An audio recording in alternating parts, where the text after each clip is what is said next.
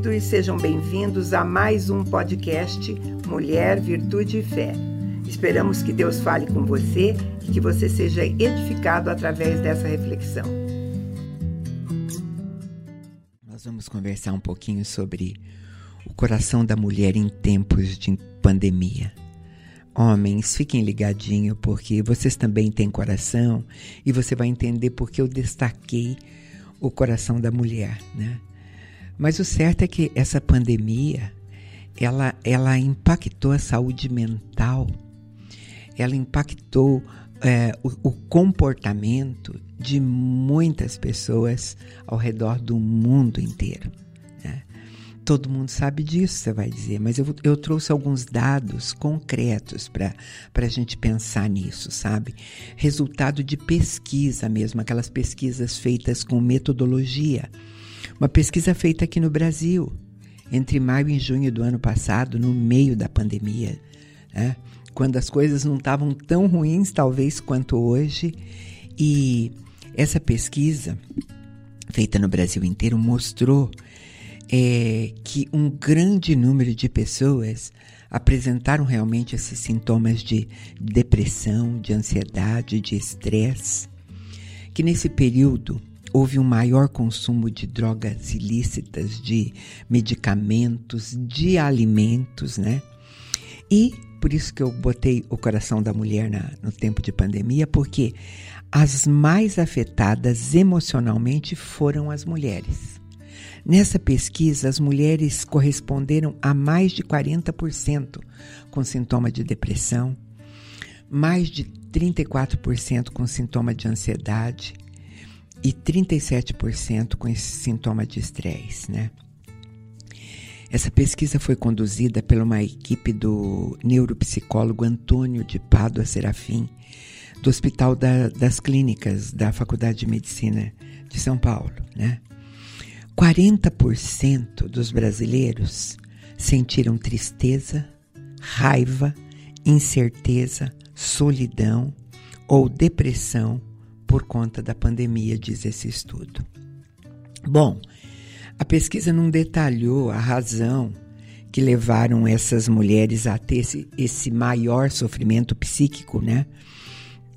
Mas a literatura médica mostra que as mulheres, sim, são as que sofrem maior impacto, até por conta da condição social que as mulheres vivem. E que a pandemia só acirrou essa situação, dizem os psicólogos, né? os neuropsicólogos. Porque a mulher, ela cumpre jornada, a gente costuma falar jornada dupla, né? Mas pensa comigo, você que é mulher e você homem também sabe, é mais do que jornada dupla, né? Às vezes a mulher, a mulher trabalha fora de casa, ela tem que trabalhar dentro da casa dela, ela tem que acompanhar os filhos na escola, o homem tem mais dificuldade com isso, né? E nessa pandemia, tudo isso foi feito ao mesmo tempo dentro de casa. Fora a preocupação com o próprio vírus, né? Com a, o, a, ficar vigiando, olha uma tosse aqui, uma dor de cabeça ali a, as mudanças de hábito foram gritantes nesse período. É, é, todo mundo teve que mudar é, hábito de higiene, né? É, teve que deixar de ter contato, às vezes pessoas é, tão sociais, né, que tinha, conviviam com muita gente, lidar com doença. Então, todas essas circunstâncias, né, foram geradoras de estresse, foram gatilhos que detonaram algumas doenças mentais, inclusive, né? E além do perfil dessa mulher multitarefa, né, que tenta conciliar todas essas coisas, a pesquisa também trouxe um, um detalhe interessante, que é outra face da questão. O sofrimento psíquico de pessoas que moravam sozinhas não tinham tanta tarefa assim, e não tinham filhos, também foi muito elevado é, em mulheres nessas condições. Então, uma das hipóteses levantada pelo pesquisador foi que essa pandemia deixou esse grupo de mulheres, né, muito mais vulnerável é, a um estado de falta de perspectiva, a incerteza quanto ao futuro e, e, tudo isso é que gerou essa, esse desconforto, essa angústia, né? Essa ansiedade. Bom, esse, o objetivo mesmo do estudo era investigar a capacidade que as pessoas têm de enfrentar é, uma situação diferente e como elas se ajustam em situações de pressão, né? É, e nós somos mulheres cristãs. Eu estou conversando isso porque, antes de tudo, nós somos cristãs. E nessa pesquisa, ninguém ficou preocupado em saber se essas mulheres eram cristãs ou não, porque não era o objetivo. Mas a palavra de Deus, em Mateus 5, eu vou lembrar para você, diz assim: O vosso Pai que está no céu, né? Ele faz nascer o sol sobre maus e bons, faz chover sobre justos e injustos. Então isso acontece para todo mundo, independente da crença ou qualquer coisa. E também a gente começa a pensar, por que, que a mulher cristã não, não, não teria esses sentimentos também mexidos durante esse período tão difícil que a gente atravessa, né? Então é, é por conta disso que a gente está falando do coração da mulher, né?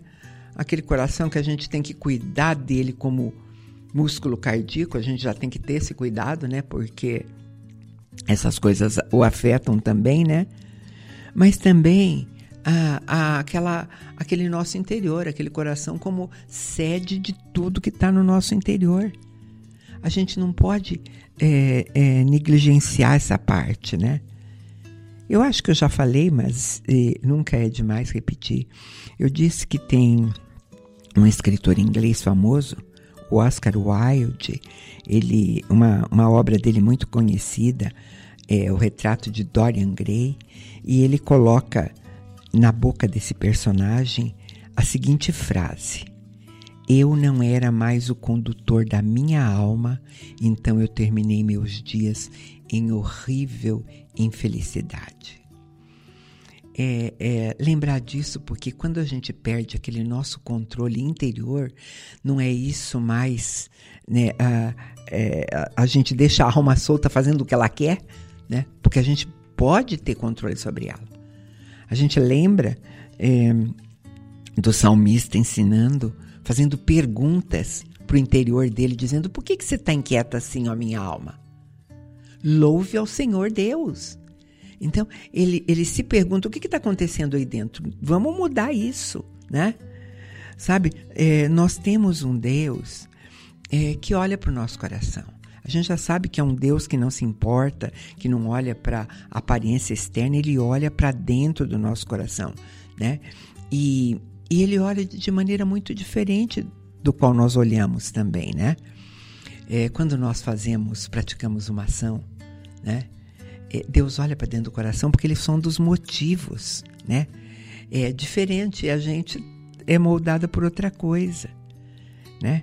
Então, a pandemia vai ser pano de fundo, porque nós estamos falando mesmo desse nosso coração, né? A, a necessidade que a gente tem, às vezes, de acordar de manhã e orar aquilo que está no Salmo 139. Sonda-me, ó Deus, conhece meu coração, prova-me, vê meus pensamentos, vê se há algum caminho errado, guia-me pelo caminho eterno. Será que essa foi a sua oração de manhã? Não foi a minha, não. Eu estou confessando aqui para você. Mas talvez a gente não tenha hábito de orar assim, né? De, de chegar para Deus, e talvez amanhã não seja o melhor momento, mas tem hora para dizer assim: examina a minha vida em detalhes, Senhor. Põe os meus pensamentos à prova, toma conhecimento de tudo e deixe que eu conheça também, né? É, é, é, se a gente se permite fazer essas coisas, a gente vai ter é, é, cuidado com o nosso coração, em qualquer circunstância, né? Isaías 66, 2, a palavra de Deus vai dizer assim: A minha mão fez todas essas coisas, e assim todas elas vieram a existir, diz o Senhor. Mas eis para quem eu vou olhar, Para o humilde e contrito de espírito, o que treme a minha palavra, aquele que tem o coração quebrantado. O salmista também reforça isso. Ele diz: sacrifício aceitável a Deus é um espírito quebrantado. A um coração quebrantado, Deus não desprezará. Então, quando a gente vive com o nosso coração nessas ordenanças que estão aí, né? É, uh, encaramos as coisas, a vida com um coração quebrantado, né? A gente é, pode experimentar é, um alívio desse estresse ou dessa irritação, dessa, desse medo, dessas coisas que acontecem por aí, né? Mas é, quando a gente também se expõe tanto assim a Deus, dizendo sonda, permite, deixa eu ver mesmo uh, o meu interior, a gente precisa ter a convicção que nós temos um Deus que nos ama, um Deus que do jeito que a gente é, porque se a gente parar e para olhar, a gente vai descobrir algumas coisas ruinzinhas lá dentro, né? E, e são coisas que precisam ser curadas, né? Mas é, temos que pensar então, ele me ama, ele vai me dar chance, possibilidade de, de, de transformação, né?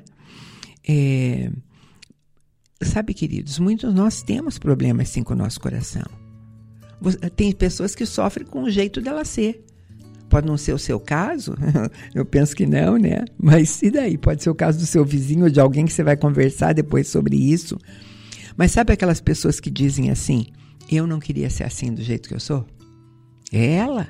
É disso que a gente está falando. Ou então ela diz: Eu não gostaria de ter re reagido assim, né? É, eu não gosto de, de, encarar as coisas assim, né? E, e essas são verdades que a gente precisa olhar. Muitas pessoas passam por problemas mesmo por conta do temperamento que elas têm, da personalidade que elas têm. E Paulo alerta isso. Paulo em Romano diz que diz o seguinte: Sabemos que a lei é espiritual, mas eu sou carnal, vendido sob o pecado. Pois o que faço não entendo, o que quero isso não pratico, mas o que aborreço eu isso faço. Paulo está dizendo essa é a natureza carnal nossa, essa é a nossa natureza humana, essa é a nossa tendência. Então a gente acaba fazendo, agindo dessa maneira e nós sofremos por conta disso. Nós sofremos por conta dos nossos fracassos, das nossas decepções, né? Até da nossa vida espiritual cheia de alto e baixo. Hoje acorda adorando, louvando a Deus, cheio de alegria. No final da tarde está se arrastando. Às vezes os mesmos erros. É, tem áreas que a gente é derrotada e nunca alcança vitória, né? Tem pessoas assim, às vezes, na vida financeira vem, ora, pede a condução do Espírito, há um período de restauração, celebra. Um ano depois está cheio de dívida de novo, né? É, tem vários aspectos. Às vezes a gente encontra pessoas cristãs transbordando de vida em Deus, né? E a gente olha para a gente e diz: ai, cadê meus frutos, né? São crises da alma, né? São crises que acontecem. É, e a gente precisa vencer esses nossos inimigos interiores, né? desenvolver aquele potencial que Deus nos deu, porque todos nós, nós queremos ser mais felizes, queremos ser mais realizados e queremos alcançar os nossos objetivos. Né? Para isso, a gente precisa reconhecer é, atitudes, às vezes, nossa, que sinalizam que a gente precisa mexer nisso. Né? O que, que aconteceu nessa pandemia que mudou alguma coisa? Você comeu demais? Né? Ah, você fala, mas foi todo mundo. Por quê? É bom a gente saber, né? Trabalhou demais, tomou remédio demais, murmurou demais, teve alguma compulsão? Até onde foi esse seu medo, né? Sabe, é, a, às vezes essas coisas são encobertas, não se olha para isso achando que é padrão, que é natural, né? Mas se tudo isso está na tua mente, está na sua maneira de ser, isso é você. E aquilo que está na tua mente, aquilo que você faz, aquilo que você pensa, é que te move, que te faz crescer. Nós somos aquilo que nós pensamos, né? E, e em relação ao coração, Lucas diz que o homem bom tira do seu bom tesouro, do seu coração, o que é bom. E o homem mau tira do mau tesouro que está no coração, o que é mal. Que a boca fala do que o coração tem em grande quantidade, né? Sabe, mas para o nosso conforto, as próprias pesquisas mostram que a mentalidade que domina a gente, queira ou não, é o amor. Olha que interessante, né? O, o amor ainda é o padrão que domina. Isso, os cientistas concordam com isso. Tem uma neurocientista que eu sigo, a doutora Carolina Leaf. Ela diz que nas últimas décadas, os cientistas pesquisaram a anatomia e a fisiologia do amor e do medo, né? E que eles fizeram isso até um nível molecular e genético. Ó, vamos trazer essa conversa para para leigo mesmo. Vamos resumir que ela que ela disse. Na verdade, para leigo significa assim, que nós atuamos num grupo ou no outro. Ou nós atuamos no grupo do amor ou atuamos no grupo do medo. Principalmente porque um exclui o outro, né?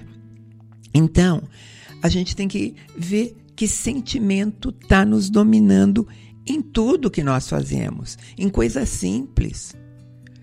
É, eu vou pedir perdão para vocês porque às vezes é, eu, eu falo aqui na rádio, eu falo no, no, encontro de mulheres, eu faço lives semanais, eu falo na TV e às vezes eu não sei mais se eu usei essas coisas aqui, se eu estou me repetindo. Mas receba isso com, como um reforço. Por exemplo, nas coisas do dia a dia, né? É, eu, eu usei um, uma, um exemplo que eu gostei muito. Se eu, eu, imagine uma pessoa levando um filho ao aeroporto, se despedindo dele porque ele vai fazer uma viagem longa. Ele vai estudar no exterior, vai tocar a vida dele no exterior. Ele fez 21 anos. Tá. Então, qual é o, o, o que é que vai prevalecer na mente e no coração dessa pessoa que está se despedindo do filho? Se, se o que prevalece do jeito que a gente disse, se o agir dela, a fisiologia do amor estiver atuando, ela vai se despedir daquele filho cheia de paz, com o coração aquecido, dizendo: Meu filho fez 21 anos, ele está indo realizar os sonhos dele, é, vai ser bom para ele. Ela se despede de lá e sai de lá feliz. Se ela tiver dominada pela fisiologia do medo, ela começa a pensar ali: meu Deus, o que vai ser da vida dele agora?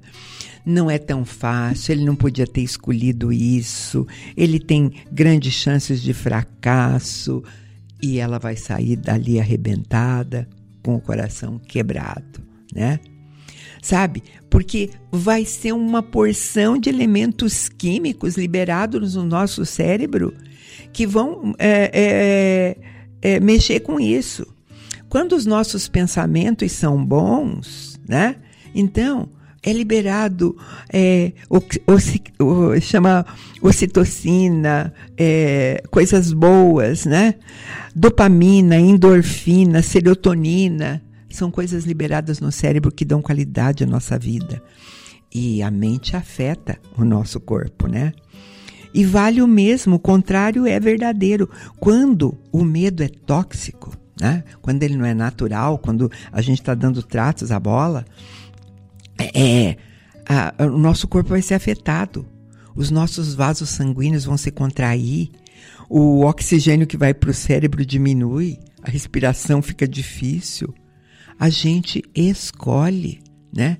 A gente escolhe. A gente pode escolher entregar tudo isso a Deus e não se submeter ao medo. Essa não é uma pregação é, exatamente sobre medo, a gente já fez tantas, né? Mas está é, tá no coração. E a gente está falando de padrões, né? E a gente corre esse, esses riscos. Ontem em casa, por exemplo, a gente estava é, tendo um tempo com a nossa neta, que é pequena, tem oito anos, e, e tem crises de medo, né? E a gente estava tentando entender os medos que ela tem, porque de fato ele é uma coisa na nossa vida, começa de criança. A criança tem medo por quê? É de coisas que ela desconhece, porque ela não sabe? Mas se fosse só isso, quando a gente fica adulto e tem noção e compreensão das coisas, nós também deixaríamos de ter medo, né? E no entanto, né? né? Sabe? Mas a gente tem que ter uh, uh, o nosso apoio realmente em Deus que é amor. 1 João 4 diz assim: E conhecemos o amor que Deus tem por nós e cremos nesse amor. Deus é amor. Quem permanece no amor permanece em Deus e Deus nele. Aí no mesmo João 4, lá no 18, ele vai reforçar: porque no amor não há medo. Pelo contrário, o perfeito amor elimina o medo, pois o medo implica em castigo, e, que, quem tem medo não está aperfeiçoado no amor, né? Então nós temos que trabalhar com essas coisas. Vamos ouvir um pouquinho de música e eu volto para fechar essa conversa.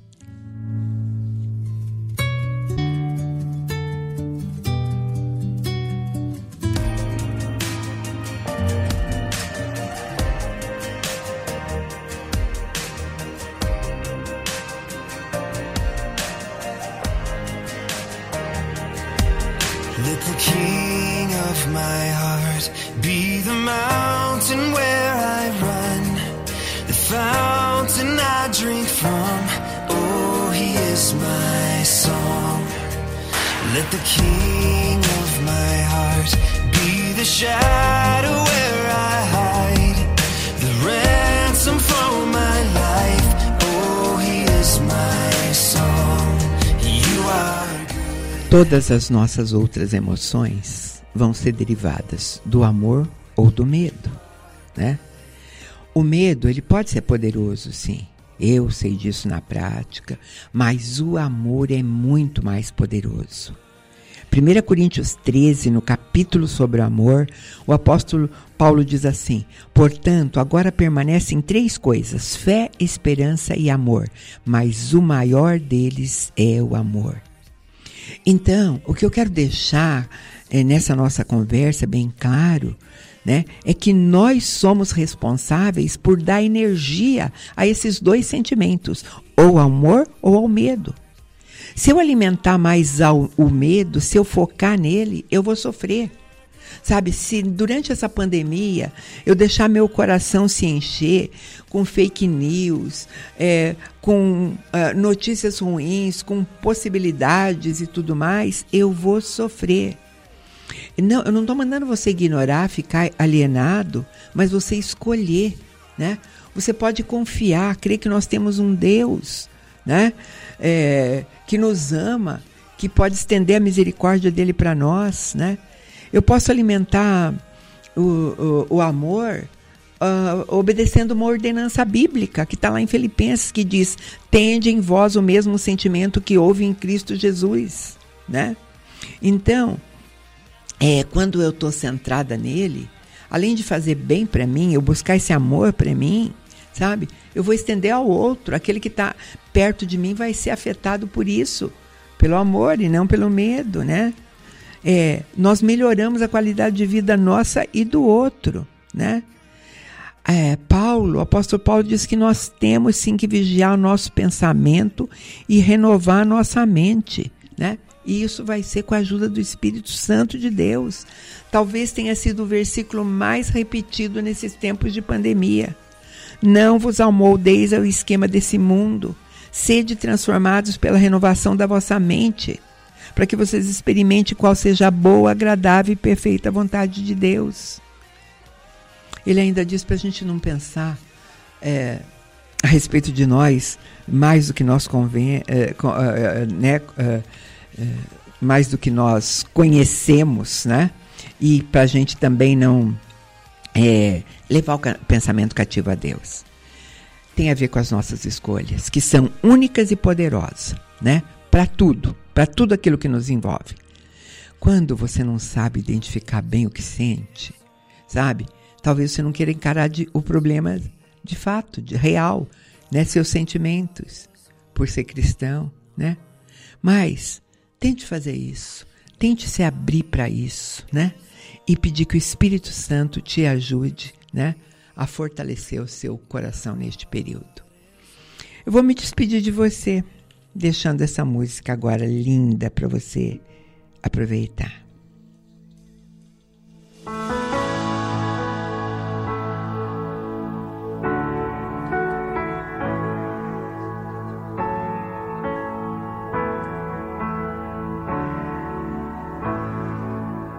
Rei do meu coração, seja o monte que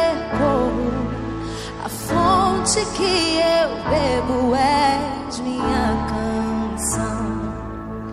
Rei do meu coração, seja o meu esconderijo, refúgio que preciso és minha canção. Tu és bom